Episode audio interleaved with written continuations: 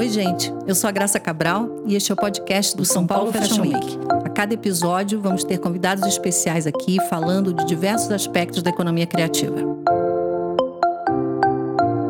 Este é o sexto episódio do podcast SPFW e a gente vai continuar falando sobre novos protagonismos, uma conversa que a gente começou no podcast passado com a Olivia Merchior. E hoje a gente está aqui pela primeira vez com três convidados, que é ótimo porque vai ser bem dinâmico esse nosso podcast dessa vez. A gente vai falar com a Ana Luísa Fernandes, da LUF, Célio Dias, da LED e Rafael Ribeiro, da Cacete Co. É, primeiro, dar as boas-vindas, obrigada por vocês estarem aqui para a gente gravar esse podcast. Acho que muita gente vai se interessar em saber sobre novos protagonismos, basicamente sobre novas marcas que estão surgindo no mercado com outros olhares. E essa é a proposta do projeto Estufa, né? Buscar realmente quem está trazendo um, um, futuro que já está acontecendo, né? Coisas que vão mudar mesmo. O mercado a gente está vendo mudanças é, acontecendo o tempo inteiro e, e, é importante a gente aprender também, da mesma forma que vocês devem aprender muito vendo outras marcas no mercado e outros, outros empreendedores, é, as pessoas que nos ouvem aqui no podcast também podem aprender muito com a experiência de vocês, né? Entendendo um pouquinho o caminho, que são caminhos variados, né? Bom, para começar, eu queria que vocês falassem um pouco da trajetória de vocês. Ana, vamos vamos conversar com você. Eu sei que você tem uma marca que tem várias preocupações e várias questões que você já parte, a marca já parte dessa, desse, desse momento de transformação do mundo que a gente está vendo. Então eu queria que você falasse um pouco disso, além de que você junta a psicologia, a arte, né, moda? Então a gente entender um pouquinho. Como foi que começou, Ana? Você é do Rio? Eu nasci em Belém do Pará, mas eu fui criada no Rio de Janeiro e moro há seis anos em São Paulo. Ou seja, é do mundo. É do Brasil. É. E primeiro eu queria te agradecer pelo convite convite. É sempre muito importante de ter espaços de fala, né? Eu não sou muito de aparecer, de, né? Enfim, mas acho que quando a gente tem espaço de fala é sempre muito importante que a gente consegue ter uma fala mais profunda e não algo superficial. A Lufa nasceu de um questionamento meu de quando eu sempre, né, fiquei interessada no curso de moda, mas foi algo que eu deixei para trás porque eu achava que era meio intangível e eu resolvi realmente fazer moda quando vi que moda não era só roupa. Que eu vi que moda era design, que moda era comunicação e história e outras coisas. E fui pro curso de moda. Só que dentro do curso de moda eu comecei a questionar os valores daquelas pessoas que estavam ali me acompanhando inicialmente e do ambiente que eu estava inserida. Você fez no Rio, faculdade? Eu fiz em São Paulo. Ah, fez em São Paulo já. Isso. E e comecei a questionar o que eu estaria trazendo para a sociedade dentro do que eu amava fazer, que eu descobri que eram criar roupas, né? Então, eu comecei a buscar uma base teórica dentro do meu TCC já no final da faculdade para justificar a relevância do fazer de moda para mim mesma e para o mundo. Então eu falo que o meu TCC ele foi quase que um manifesto de empoderamento do fazer de moda, né, do design de moda. Das pessoas considerarem que moda era algo fútil, de ah, você vai fazer moda, você não vai fazer um curso de verdade, ou você não vai, você não vai trabalhar de verdade, ou você não é inteligente o suficiente, foi só a segunda opção, enfim.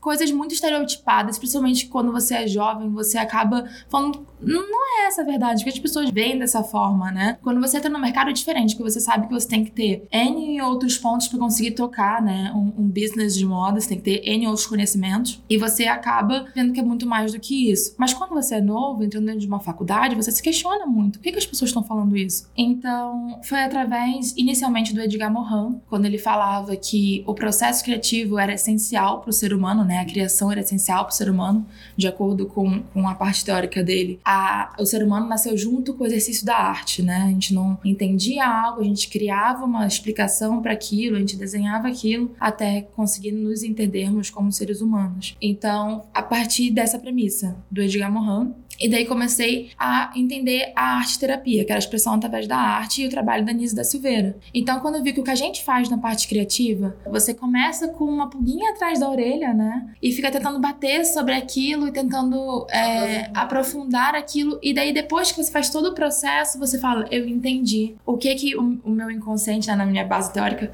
o que que o meu consciente estava querendo dizer para mim. E de acordo com esse inconsciente que é meu, mas é de um todo coletivo, eu acho que a gente acaba colocando questões que também são questões de outras pessoas e aquelas pessoas também acabam entendendo aquela manifestação em forma de coleção. Principalmente o Célio fala muito sobre isso, né? Sobre essas manifestações Sim. em forma de coleção. É, o que a gente está querendo dizer com isso? E como que isso é relevante para a sociedade, não só para o bem-estar é, psicológico de quem cria, que está se expressando, mas para o bem-estar de quem está usando, se comunicando através de algo que ele acredite, né?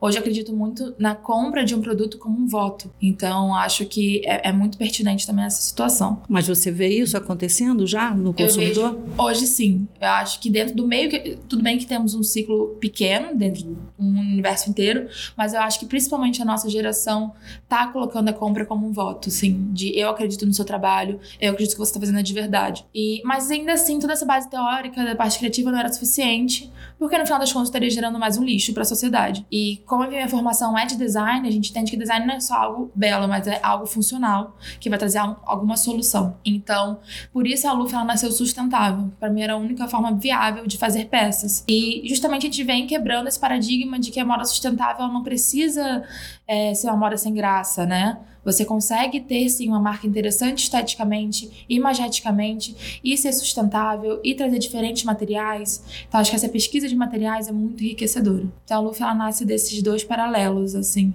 da parte psicológica ligada à parte sustentável e a arte que engloba tudo isso, né? A parte de, de expressão. Você está há duas temporadas no, no projeto Estufa, dentro do São Paulo Fashion Week. O que que isso te trouxe em termos de, de fixar um pouco essa, essa ideia que você traz, o, o teu conceito de marca? Principalmente que Acho que quando você começa com todo o ideal, você precisa ver se esse ideal ele é viável. Eu acho que nesses desafios que a gente tem passado com esse, esse crescimento que foi muito rápido da Luffy, a gente tem um ano e meio como marca que eu digo. A gente entrou em abril na primeira multimarca, assim, bem embrionário, e dois, dois anos como projeto, né? Como ideal. Eu me formei há dois anos atrás. Então acho que você nasce com todo esse ideal e fala: será que o, o mundo real vai me aceitar com tudo isso? Então acho que nesses dois desfiles que a gente tem feito e nesse terceiro que a gente está fazendo, acho que eu tenho provado de que sim, é possível e é real. Porque a gente tem se colocado é, no mercado, tentando entender como que funciona esse business do atacado, do desfile, do online, e sempre tendo as nossas bases. Essas duas bases, tanto a criativa quanto a sustentabilidade, ainda acontecendo e se fortificando cada vez mais. Porque quando você cresce, você tem mais pessoas para te ajudar naquilo, e você começa também a agregar conhecimentos, enfim. Então acho que esse desafio que foi imposto é para valer, é de verdade.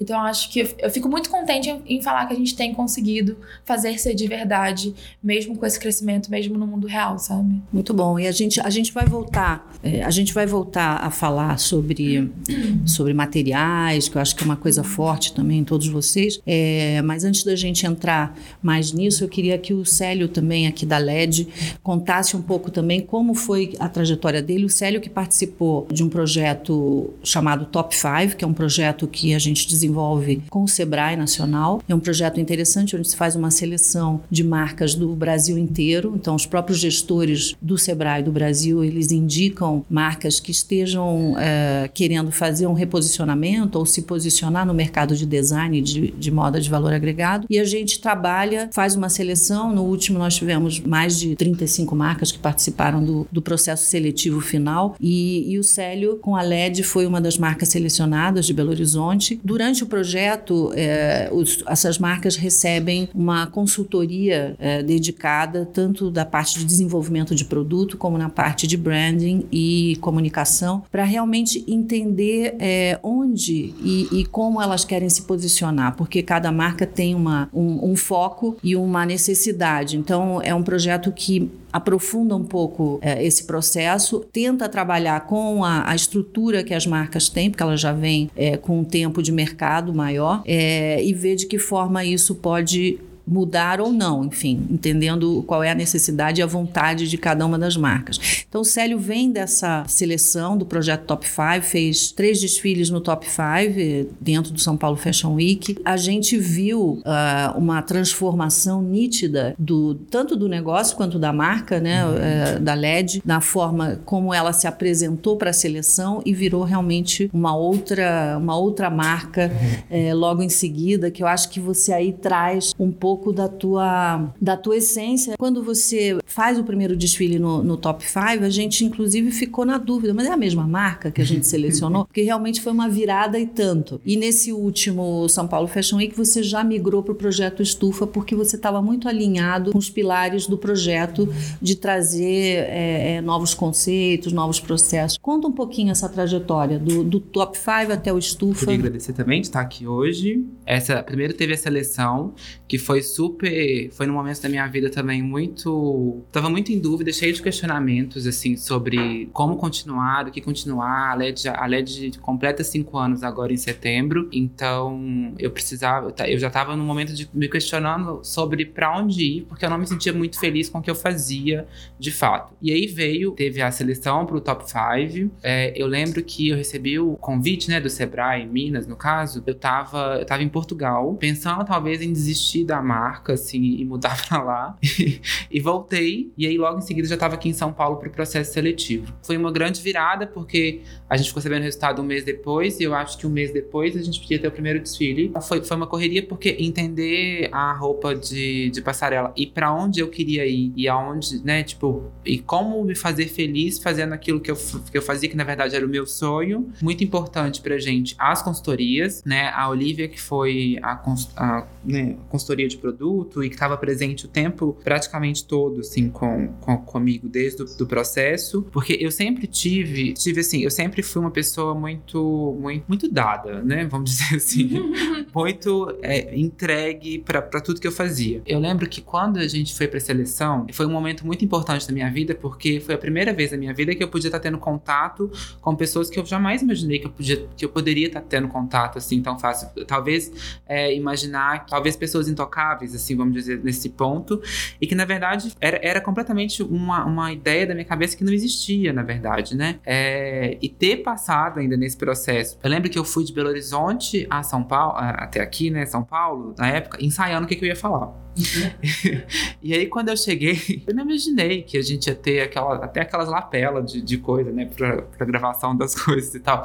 Quando eu cheguei, eu me senti uma Kardashian e falei, meu Deus. E na hora, eu lembro de olhar pra. É, a Graça tava lá, a Olivia, é, a Camila, a Márcia, enfim. E, e aí eu, eu lembro que eu olhei para aquilo e falei, gente, eu não posso. Eu tenho que falar o que meu coração mandar aqui agora, e, e é isso, né? Acho que. E foi justamente nesse ponto, assim. Ele tá falando do processo de seleção Isso. e eles tinham um, quase um pitch, né? Que eles é. apresentavam é, algumas peças de roupa e falavam da marca e defendiam um pouco o conceito Isso. e o que, que eles estavam propondo, Isso. né? E eu lembro do Célio falando que ele fazia. Você tinha um sócio, acho que na época, sim, né? Sim, o Rômulo. É, ele falando que ele, ele fazia uma roupa a gênero. Então, o, o foco dele, o conceito era o a gênero. Então, todas as peças elas tinham uma modelagem meio ampla e era eram preto e branco. E aí, de repente, ele faz o primeiro desfile no projeto Top 5 no São Paulo Fashion Week e ele vem com arco-íris é. de cores. Então a gente falou, mas é a mesma marca. Foi. Então, aí depois a gente começou. É, eu tive o primeiro encontro com a Olivia, né? Com a seleção. Foi o divisor de águas da minha vida, assim. Eu lembro que a Olivia saiu da, é, quando ela, a LED era dentro da minha casa, né? No, enfim, quando a Olivia saiu lá de casa, eu fiquei muito desesperado e comecei a chorar. Pensei, gente, eu não vou dar conta. Só que, na verdade, a Olivia fez uma das coisas que, muito, que há muito tempo não se fazia comigo, que era um desafio sabe? Tipo assim, e obviamente eu tava encarando aquilo como um desafio, mas é, faz diferença muito você ter uma pessoa ali que tem total consciência do que você é, porque é, quando também a Olivia foi fazer a primeira visita, a gente não tinha contato antes. Eu imaginei, gente, ela vai chegar aqui em casa, ela vai ver que não tem uma fábrica, ela vai ver que é na minha casa. eu não sei o que vai acontecer. E, e a Oli, é, né, pra minha sorte, assim, ela tinha muita ciência disso, assim, por trabalhar com. É, porque era muito diferente das outras quatro marcas que participavam do processo, né, do, do Top 5. É, então, e foi para mim, foi um desafio e foi é, um divisor de água da minha vida mesmo, porque a gente tem essa, esse título de uma moda gênero hoje, né, mas assim, eu nunca muito acreditei muito nessa coisa toda. Eu acho que é roupa, né? Acho que cada pessoa se sente à vontade ali dentro. E isso vale para qualquer marca, né? Não é, Uhum. não é para LED em si, acho que é para qualquer marca. É, as pessoas se sentem à vontade ali dentro, ela vai usar. Mas isso porque dentro da minha cabeça, dentro da minha criação, dentro da minha lógica, é, eu sempre tive uma liberdade muito grande dentro da minha casa, né? Dentro da minha educação. É, o que é diferente muito para muitas pessoas. Então foi aprender com esse processo e aprender a lidar com isso tudo. Porque assim, é, o São Paulo Fashion Week, o Top 5 e o Sebrae me abriram portas que eu achei que eu nunca conseguiria abrir, assim. E, e me fizeram voltar a acreditar no Célio, assim, na, na essência do que o Célio era. é, e do que o Célio é, na verdade, né? Então hoje, é, eu, meio que, eu meio que tenho pra mim que não, não existe uma regra, né? Eu não tenho que seguir. Obviamente, eu tenho os códigos da marca, eu tenho, eu tenho coisas que eu respeito dentro da marca, que eu acredito, mas eu não tenho uma regra, né? Se amanhã ou depois eu quiser voltar a fazer um preto e branco e botar uma cartela de cor, ou botar uma- o arco-íris de novo, ou fazer, enfim, ou fazer tom pastel, ou fazer tudo cru, ou fazer um tanto de coisa, eu posso, sabe? Acho que a gente tem uma. uma a gente tem que parar de, de, de meio que. Se engessar, né? É, é, de taxar as coisas, entendeu? Eu acho que, Assim. o- acho que o, o- o grande ganho no, no teu caso com o projeto foi essa, essa liberação, né? Sim. Te liberar para o processo criativo e não te deixar amarrado, porque realmente não, não havia qualquer é, necessidade de que uma moda gênero fosse só preto e branco. E, e aí dentro, pra mim também, esse processo de ativismo, sabe? Também que eu sempre tive, desde, desde que eu me entendo, assim, como... Talvez desde quando eu começo a entender que a gente tem que entender de política, que o corpo é político, que tudo é político, assim. É, então eu sempre tive... Porque eu também tive problemas, por exemplo, com o corpo, assim. Eu também tive problemas e, e tenho até hoje. E, e começa a, a gente começa a entender que cada pessoa é única, que cada corpo é, é um corpo, cada pessoa é dona da, da sua história, enfim, essas coisas todas. Então eu sempre tive muito essa. essa quer, dizer, com os desfiles. Eu consegui ativar muito essa, esse lado político meu, porque era a minha forma de expressar não, não sei, a minha arte, assim, que, que eu não, não, não vejo talvez como é, é arte, é business, é um tanto de coisa, mas como que eu podia me expressar com aquilo ali? E o São Paulo Fashion Week me deu essa, essa abertura, né? Passaram três edições, a gente foi evoluindo. Eu fiz um trabalho com, com crochê, né? Voltei um trabalho com crochê, com tricô, que eram coisas que eu nunca tinha feito na minha vida. E eu, e eu senti que eu amava fazer aquilo também, então foi um aprendizado, foi uma, uma essa liberação. E logo depois a gente foi pro. pro né, a gente migrou pro Estufa, que é, é um desfile maior, é um desfile. Acho que. é, não que o Top 5 não, tem, não tinha minha cara, tinha, mas era, né, tipo, era coletivo com mais cinco marcas, enfim, mais quatro marcas, enfim. Mas o Estufa talvez ele consiga, ele, mas eu acho que foi num ponto ótimo pra mim, assim, porque eu me senti mais maduro e mais seguro pra poder fazer aquilo ali. É, que eu imagino os meninos, por exemplo, quando estrearam no primeiro, tinham talvez às vezes inseguranças que eu tive, assim. Né, mas que era um desfile menor, enfim. É, então, essa mudança foi super positiva é, e hoje eu tô super feliz com isso tudo. Essa é uma trajetória que a gente vê é, várias marcas passando é, no sentido de da solidão, né, que é o processo todo também. Então ter uma interlocução, poder trocar e estar num ambiente é, mais protegido no sentido de que ali vocês têm, né, um, mais gente olhando, mais gente ajudando, mais gente podendo fazer pontes. Eu acho que isso também traz um alívio do ponto de vista de empreendedor mesmo, né, das decisões que precisam ser tomadas. Sim, a gente pode trocar e trocar, trocar, né? Até entre a gente mesmo a gente pode trocar. É muito incrível você saber que tem pessoas que têm conhecimentos avançados e diferentes dos seus, que essas pessoas estão ali para te auxiliar de alguma forma, entendeu? E ajudar de a validar, né? É, É. ajudar a validar. Tipo, a Olivia mesmo, que ela faz esse, esse acompanhamento e antes eu, a gente ela fica muito afastada por questão da região, não sei.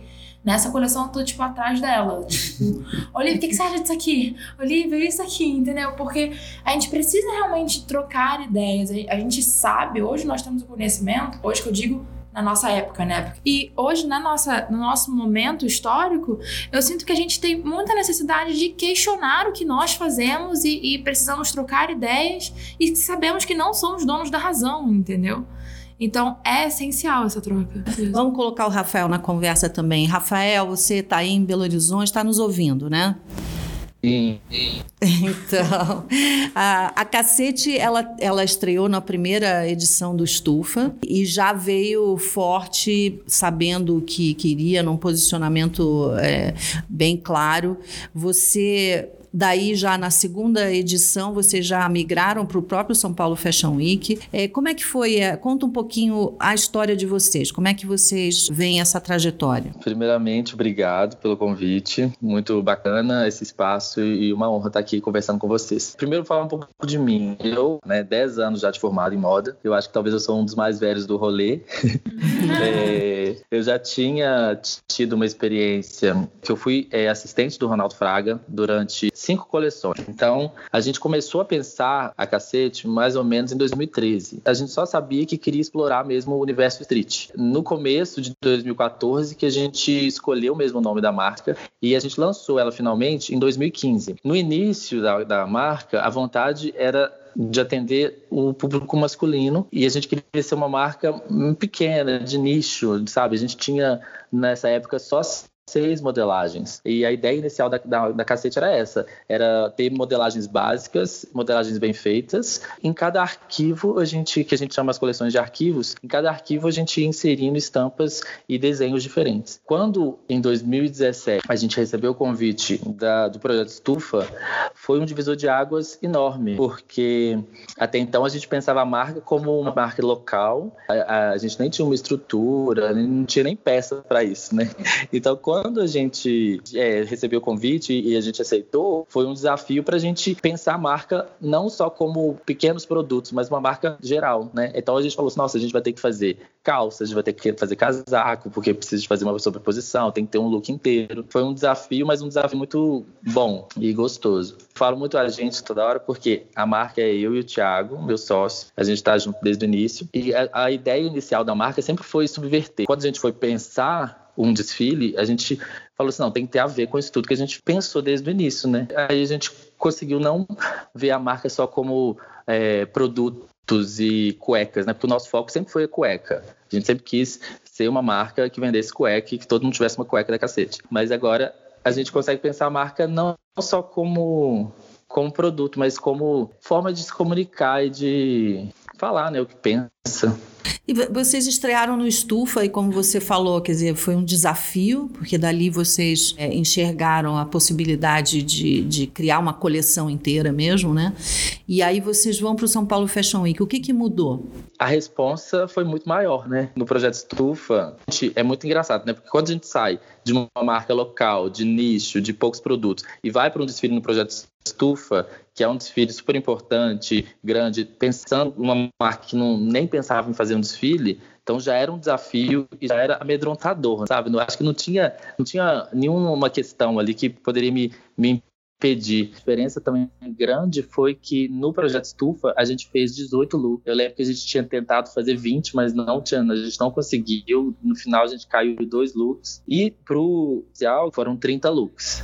Então, é, o trabalho aumentou bastante e no final do desfile, quando acabou tudo, foi assim, foi um alívio e uma emoção muito grande. É, muito bacana porque, na verdade, o público em geral não tem noção do que vocês passam antes, né? Do que é essa construção. Primeiro, da construção mesmo da coleção. As dúvidas, a insegurança, será que é isso? Será?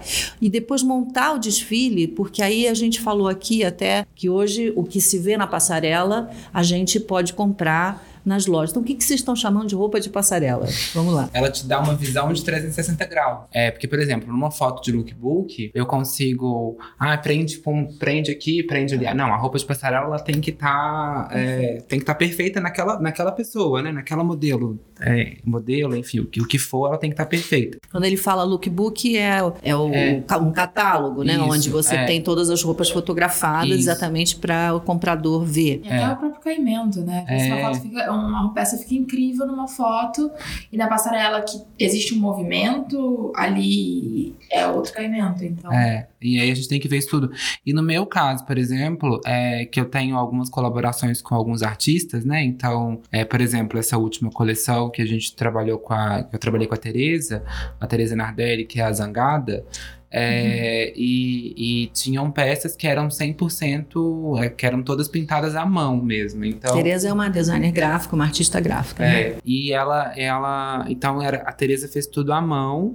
Então aquelas peças ali, ó, ou elas eram sob encomenda, ou, e elas eram únicas, entendeu? Aquela, aquelas peças ali são as peças só de passarela mesmo, porque é, o custo é muito alto e a valorização é muito pouca uhum. desse tipo de trabalho, assim. Então, para a gente acreditar, é, como a gente também, né, nós somos empresas muito pequenas, tudo depende de um fluxo de caixa que ele, na maioria das vezes, ele se paga, vai, né? Uhum. Tipo assim, então para a gente apostar numa peça, né? Como a gente não tem uma, uma, uma acessibilidade de todo o Brasil fácil, assim, é, então, pra gente é mais, é mais complexo esse tipo de, de coisa. Mas quando eu falo de roupa de passarela e, e, roupa, né? É justamente isso. A gente tem que pensar e essa visão de 360 graus que a passarela te amedronta um pouco, assim.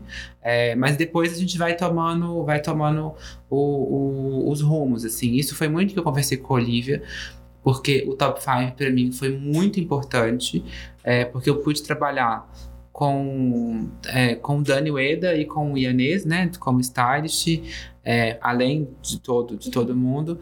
Quando eu cheguei no Estufa, eu já estava mais preparado. Pro, já tinha um aprendizado, já tinha um aprendizado, né? assim, que foi entender desde meu primeiro desfile o que, que era, que era, né, tipo, roupa de passarela e, e como que aquilo ali ia, ia cair ali dentro. Ana, para você também é assim? Cara, acho que pra mim talvez o buraco tenha sido mais embaixo. eu tinha um desejo muito grande por volumes antes de desfile, enfim. E uma coisa é você desenhar, imaginar, e outra coisa é você conseguir executar aquilo para 20 looks, entendeu? E meu tempo foi, foi, foi um pouco menor, porque eu sabia que eu tinha que fazer uma coleção, mas era o início de um projeto. Eu tinha planejado uma coleção que era para venda online somente, e foto, e daí de repente ia ser um desfile. E eu tava na minha casa também, entendeu? Então a gente teve que, desde ter um espaço até conseguir pessoas para fazer para fazerem as peças.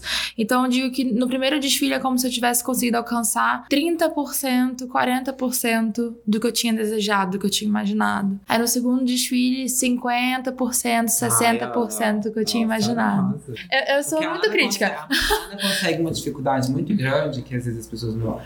Assim, que eu vejo, que é imprimir, por exemplo, roupa. É, por exemplo, ela trabalha muito com tecido cru. E imprimir isso na passarela é muito difícil. É muito mais difícil do que imprimir. É, é, imprimir cru, imprimir preto. É muito difícil. Quando né? ele fala imprimir, é o impacto, né? É, que, é, que as pessoas terão ao ver a, é. as roupas na passarela. Eu acho que o desafio grande é você conseguir chegar no resultado muito próximo do que você desejou, imaginou e ficou especulando aquilo durante meses na sua cabeça e aquilo chegar 90% vai na passarela, entendeu? Bom, se a gente for na, nessa progressão que você trouxe, 30% no primeiro, 60% no segundo, agora vamos ter os 90%. Rafael, para você também tem essa coisa da passarela? Existe uma, uma coisa da roupa da passarela? A primeira, uma das primeiras coisas que eu pensei foi isso. Não, não existe isso. É roupa de desfile, é roupa comercial. Tudo que a gente desfilar, a gente vai ter que se virar e conseguir produzir e colocar para venda. Só que lógico que no, no, dia a dia e na, na realidade é outra é outros 500, né? Então hoje eu vejo roupa de passarela como a roupa mais cara, porque a gente não vai produzir é, igual por exemplo nesse último desfile a gente fez uma calça jeans e uma jaqueta jeans toda franjada de, de canutilho. A produção é cara, a peça é cara. Então assim a gente faz a do desfile, a gente fotografa no lookbook também e Inclusive, a gente vai colocar no site em, nesse mês disponível. Então, se a pessoa comprar, a gente pede 15 dias, produz e entrega. Mas a gente tem a ideia e a vontade de tudo que a gente desfila, a gente disponibiliza para venda. Porque é, a gente acredita que só gerar o desejo talvez não é interessante. É, tem a história de contar uma história com a roupa é, e tudo mais, mas eu acho interessante a roupa sair da passarela para rua, porque isso na cacete a gente sempre fala disso, que é da rua para rua e vice-versa. Então, não faz sentido estar tá só na passarela, tem que democratizar e quem quiser e quem tiver condição de pagar por que não não ir para a rua? Sim, porque a hora da passarela, do desfile, é quando você é, tem a oportunidade de realmente colocar o seu conceito e, e, e, fazer, gerar desejo, né? Então, de fato, tem que ter essa conversa, mesmo que sejam peças exclusivas. Sim, a gente também faz isso, por mais que tenham peças que sejam muito difíceis, por exemplo, uma blusa que a gente fez que era todo de vidro. Se existe uma pessoa que quer aquela peça, a gente vai estar disponibilizando aquela peça. Uma peça de colecionador, nem que seja isso, entendeu? Mas eu acho que existe também essa possibilidade. É, eu tenho vendido, por exemplo, os meus tricôs, não esses da última, mas os, os antes que tinham mais uma, uma, uma linguagem talvez não fosse tão usual, né? Justamente para isso, para eu, eu fiz duas vendas para colecionador. De, de, né, de, de, tricô. Então, assim, é, mas é justamente isso, é um produto que ele, que ele fica, que a gente precisa de um tempo para poder produzir, é, né, e que obviamente eu não tenho condição de ter uma produção dele já bancar e bancar o estoque dele, né, mas assim, mas ele está disponível, tudo é disponível, né, tipo, uhum. a gente tem que é, é, isso que o Rafa falou de democratizar e, e de entender que é, essa, essa coisa do passado, assim, da passarela. Hoje em dia, a gente tem a internet, né? Então facilita é, muito. facilita muito. Eu lembro que como, como eu cresci numa família de varejo, enfim, essas coisas todas, então acho que eu vinha para São Paulo Fashion Week tem muito tempo, assim, com, né, ver, ver os desfiles. E eram coisas praticamente que a gente que não existiam, porque a gente via e depois a gente chegava no showroom e aquilo não existia de fato. Aquilo estava disseminado numa camiseta, que é também o que a gente faz hoje, mas a peça que a gente viu na passarela também, ela também existe, né? Ela também é é algo. Então isso isso torna as coisas mais fáceis. Assim. Você trabalhou muito tempo em showroom, isso te deu também um trabalhei. conhecimento do, do varejo, né, grande? Sim, cresci dentro de, de, desse meio e trabalhei durante cinco anos no estado, em Minas, é, e que foi uma escola para mim. Eu geri durante, eu fui gestor, né, de da Cavaleira em Minas, junto com no showroom, no, no showroom de representação de lá. Depois é, trabalhei na Triton, trabalhei e trabalhei no último, no último com Animalho. No mês passado, a gente reuniu todos vocês para uma conversa, até para a gente entender um pouco de que forma a gente pode é, ajudar, né, minimizar um pouco as dificuldades, entender os processos e, e como que a gente pode criar pontes aí com, com o mercado também para ajudar vocês nesse crescimento, nesse desenvolvimento das marcas. O que, que vocês, hoje, vocês diriam quais são as maiores dificuldades que uma marca que está entrando no mercado tem? Logística financeira.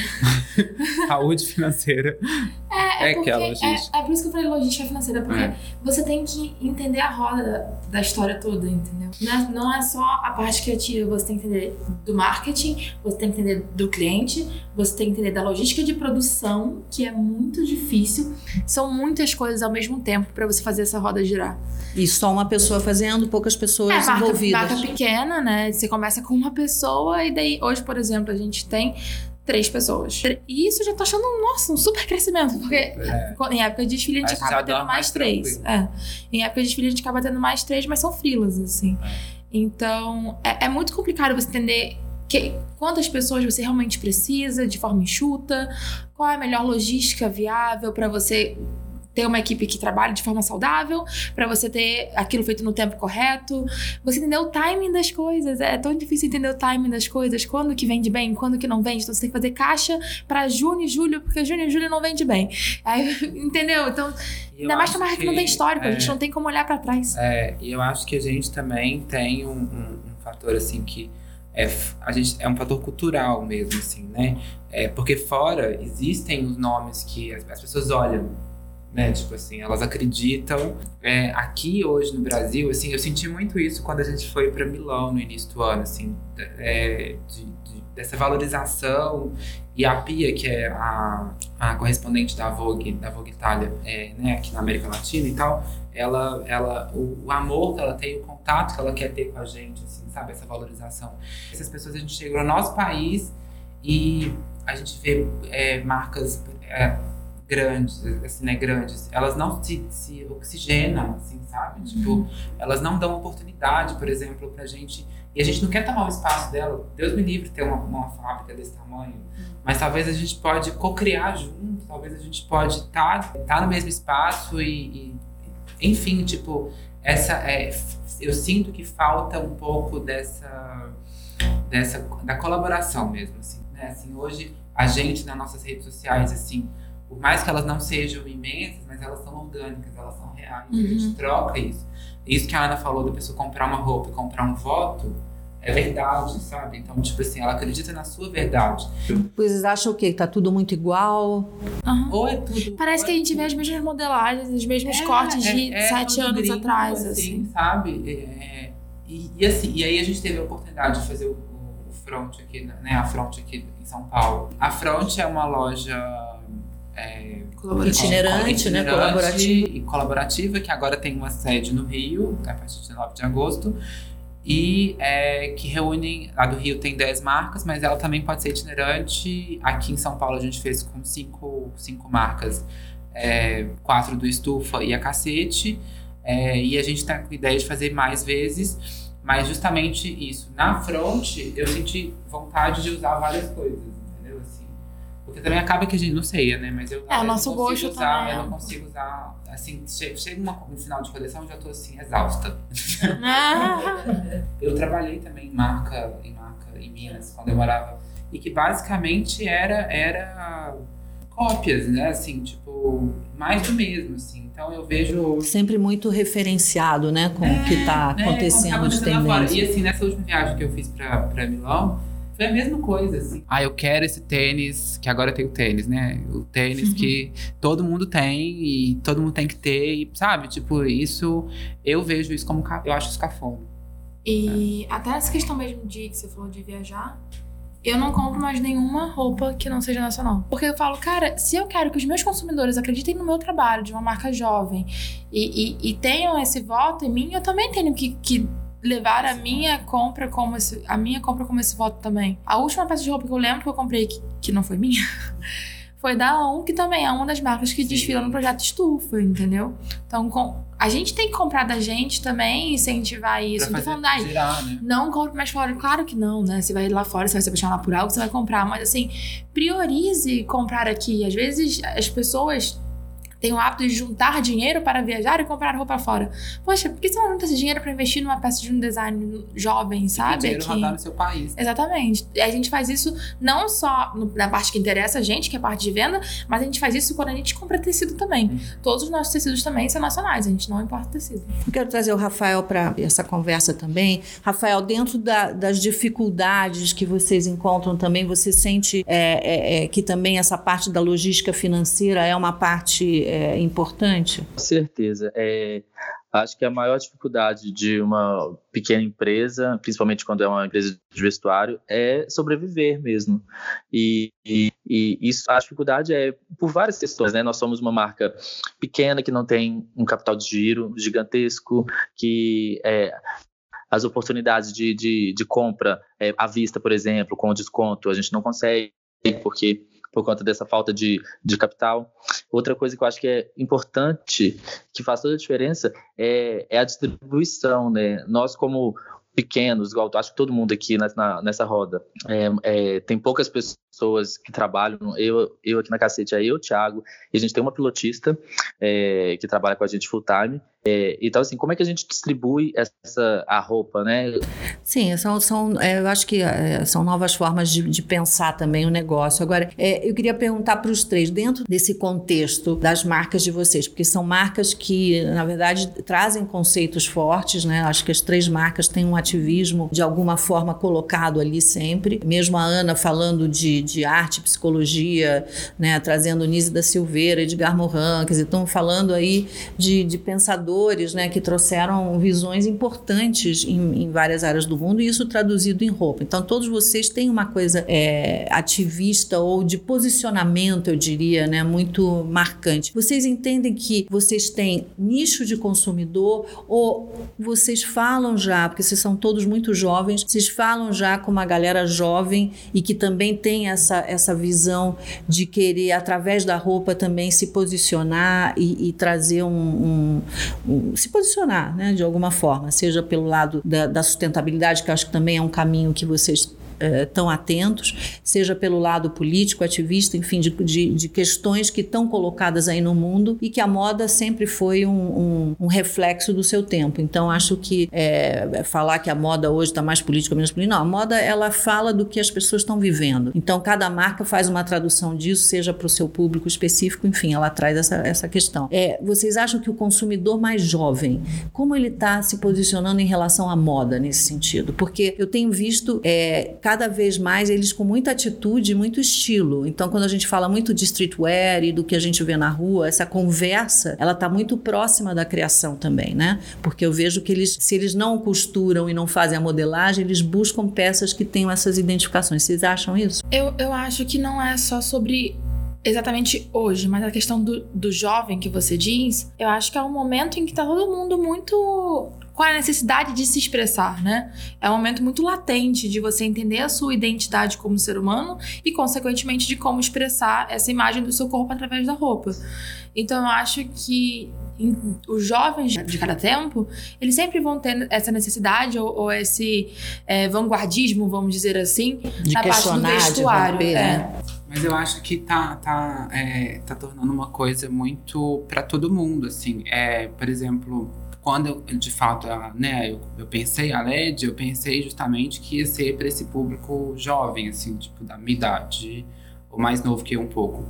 É, e eu vejo hoje que é muito difícil até você, tipo assim, falar assim, ah, meu público-alvo. Isso existia muito, né? Tipo assim, hum. ah, eu vou fazer pra roupa pra fulano de tal a tal idade. Não existe mais Mas idade. não existe mais. Assim, eu tenho que fazer uma roupa hoje que ela vai agradar pessoas, né? E aí, tipo, é, porque uma, uma, mulher que tem 60 anos é, tem uma roupa, tem, tem, ela tem que se vestir como 60 anos, assim, ela tem, tipo.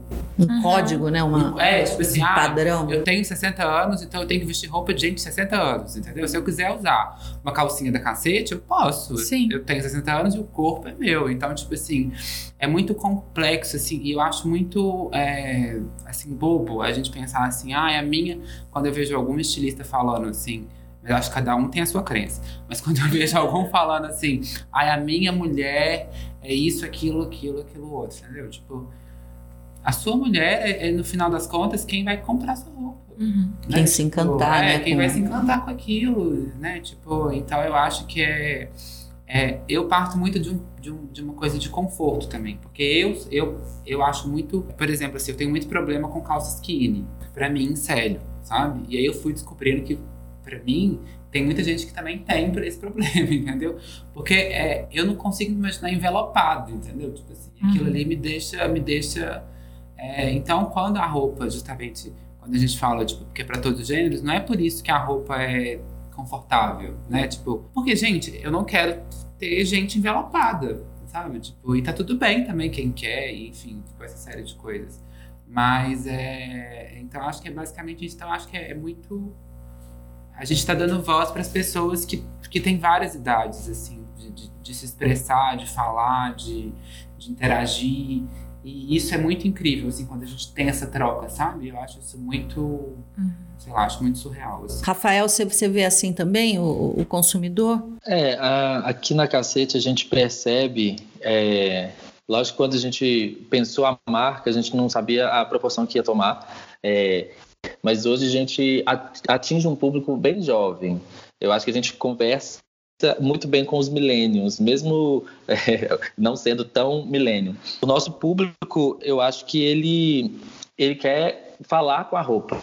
Né? E eu acho que a gente acaba falando com pessoas muito bem resolvidas, com as suas questões, que estão a fim de quebrar paradigmas e estigmas mesmo. Então, a gente, eu tenho um, uma coisa que aconteceu na coleção, na primeira que a gente desfilou, a gente fez, a primeira coleção era sobre, tinha um viés e alguma, algumas colagens de pós-pornô. Então, a gente fez uma, uma camiseta que tinha uma imagem de um sexo, só que pixelizado. A gente desfilou no final do ano passado, em outubro, e aí mais ou menos em novembro, início de dezembro, ele falou que queria comprar e queria saber se ia chegar a tempo para o Natal, porque ele queria ir com a roupa, com, com a camiseta para a ceia de Natal da família. Nesse momento que a gente está vivendo, né, de um, de um país e de, de, um, de um pensamento um pouco antiquado. Então, para a gente na cacete, eu acho que é, a, a roupa, ela ela tem muito esse papel. Então, lógico que pode ser uma pessoa de 18, de 25, de 45, de 60. Mas atualmente a gente tem conversado e dialogado bem com essa galera mais jovem. Oh, muito bom. Eu, eu, eu tenho muitas outras perguntas aqui, mas uh, o pessoal aqui da, da produção do podcast está falando que já falamos muito. A gente vai ter que marcar outra, então, porque eu queria perguntar mais coisas aqui, ia ficar mais um tempo. Queria, antes da gente encerrar, será que a gente consegue um spoiler do que vocês vão mostrar na próxima coleção do Estufa, em outubro? Então, eu vou falar de origem é, eu vou. A LED faz cinco anos e aí eu quero falar disso, é, sobretudo como é que foi o caminho até aqui.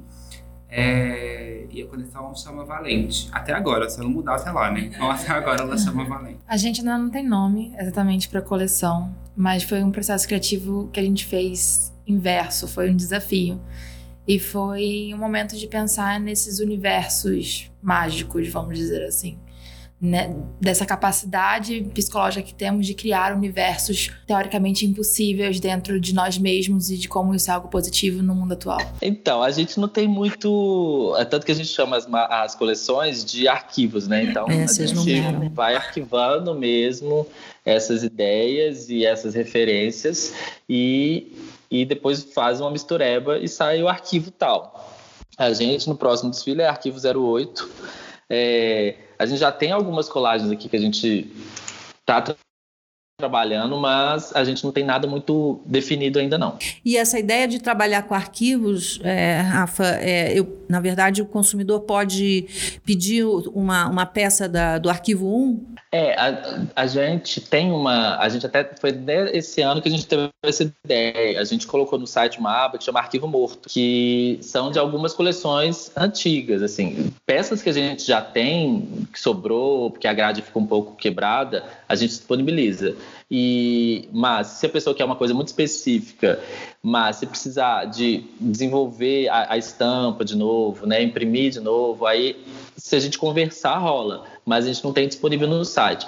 O que a gente tem hoje no site é isso: peças do arquivo morto, que são arquivos anteriores, que a gente tem aqui em estoque quebrado. Bom, eu acho que vocês, a gente, na verdade, vocês vão ficar com saudade querendo saber mais deles mesmo, porque a gente teria muito mais coisas para falar aqui de materiais e, e, e de como na verdade, eles se posicionam do ponto de vista também de preços e tudo mais, mas a gente vai deixar para uma próxima oportunidade. Mas enfim, gente, a gente fez uma nova experiência de conversar com três marcas ao mesmo tempo e, e acho que super funcionou, né? Ah, acho que é e principalmente assim com, com vocês que têm é, coisas muito em comum, então assim, né? Estão começando juntos, falando de um mesmo projeto. E esse mês a gente ainda vai ter um podcast SPFW falando sobre o projeto Estufa, né? Que é uma é uma iniciativa do São Paulo Fashion Week de falar exatamente de futuro, mas não esse futuro que a gente acha que vai acontecer, sei lá quando, mas é o futuro que está sendo construído agora e que a gente está vendo já acontecer. Então a gente quer trazer isso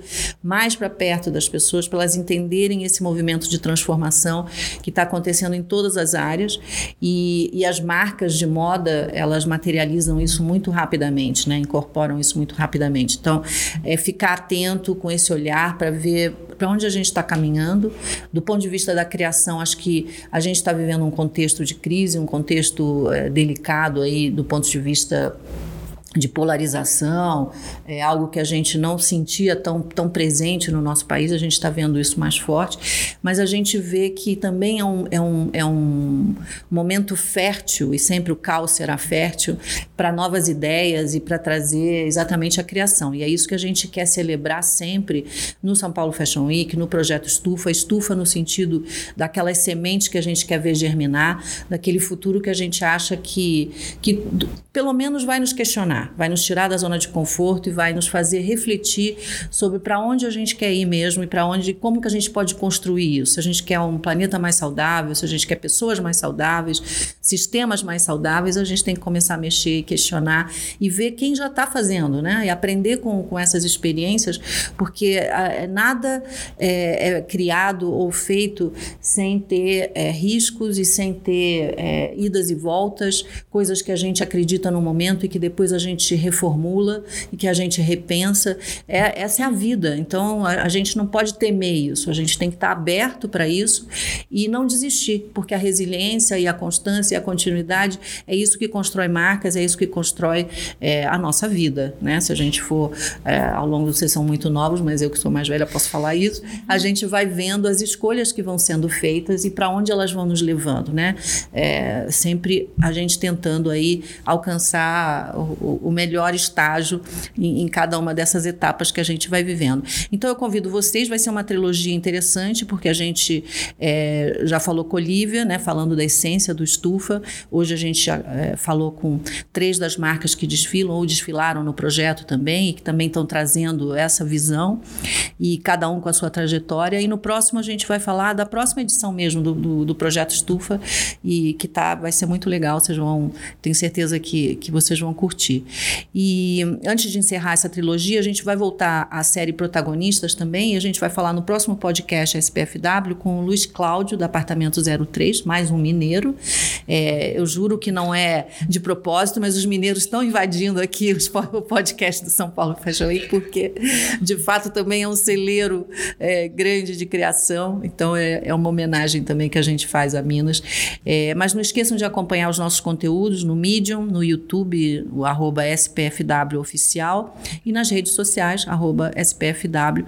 E eu quero agradecer vocês todos por terem estado aqui em São Paulo, quem estava em São Paulo. Você, Rafael, que eu sei que esse horário a gente está gravando aqui de manhã, vocês não vão me contar nada, mas é um horário é, danado também para gente que fica trabalhando até tarde. Mas queria agradecer a participação de vocês. Certamente é, é um podcast é, muito rico. Quem tiver a oportunidade, estiver ouvindo, tenho certeza que está saindo com muito conteúdo e com, com muita força e garra para o que vocês estiverem fazendo aí do outro lado, que é isso que a gente quer é, fomentar, estimular, enfim, dar força aí para todo mundo. E eu queria agradecer a você por vocês terem dado o voto. Oportunidade. Né, pra gente. A gente tem falado muito sobre voto aqui. E por vocês terem dado um voto pra gente, ter acreditado em pequenas marcas e chamado pro desafio e pro espaço da gente Não, crescer. como foi linda a edição 47, né? Com metade do line-up novo, assim, né? Então isso foi muito porque a gente sempre teve uma, uma visão de que era muito inacessível, né? Assim, é. pra gente aquilo ali. E, e, não é, e como a gente é tratado como igual, e enfim, uhum. é uma série de, de, de, questões assim que a São Paulo Fashion Week proporcionou pra gente, né? Tipo, como um todo, assim. E também não só no desfile, né? Agora também é, trazer esse assunto e abrir as portas é, para outros canais, para a gente conseguir falar além do desfile. Isso é incrível e só temos a agradecer também. Legal, legal. Essa é a nossa essência, gente. O São Paulo Fashion Week, desde o início, é essa, essa mistura de marcas que já estão consolidadas no mercado, mas também de trazer sangue novo, de trazer gente que está pensando outras coisas. Assim nasceram marcas é, que também não existiam, que vieram lá de outros projetos é, novos. Então, é, essa é uma essência nossa que a gente gosta de. São ciclos, né? Que a gente vai renovando e, e tentando entender os novos caminhos do mercado também. Até semana que vem, no nosso podcast, esse realmente estourado, eu vou levar uma bronca aqui.